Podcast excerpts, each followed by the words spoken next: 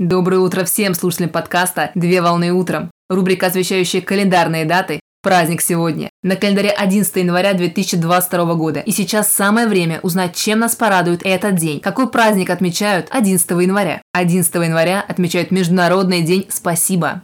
Праздник отмечается благодаря идее Организации Объединенных Наций увековечить торжественные события с целью показать, как важно сегодня оставаться благодарным, вежливым и добрым. Беря во внимание всю важность благодарности для всего человечества в масштабе планеты, и был задуман праздник Международный день спасибо. Цель праздника – это воспитать в обществе чувство признательности за все происходящее в жизни, а также чаще благодарить друг друга и помнить об этом. Принято считать, что слово «спасибо» появилось в XVI веке во французском словаре «разговорники», но в обиходе его стали применять в XX веке. В религиозном значении слово «благодарю», «благо», «дарю» имеет светлое значение, а также слово «спасибо», «спаси Бог». Именно поэтому не следует произносить благодарность в состоянии раздражения или плохого настроения. Психологи утверждают, что слова благодарности – это устные поглаживания, которые могут исцелить, согреть и успокоить. Слово «спасибо» требуется произносить осмысленно и от всего сердца, передавая самые теплые ощущения радости и добрый посыл другому человеку. При этом благодарить человека по правилам этикета нужно прямо в глаза, глаза, потому что зрительный контакт позволяет персонифицировать сказанные слова и прочувствовать их максимально полно. В каждой стране есть свои особенности при выражении благодарности. Так, в Индии благодарность выражается улыбкой, в Китае благодарность выражается постукиванием двумя пальцами правой руки по столу, а в Японии благодарность выражается поклоном.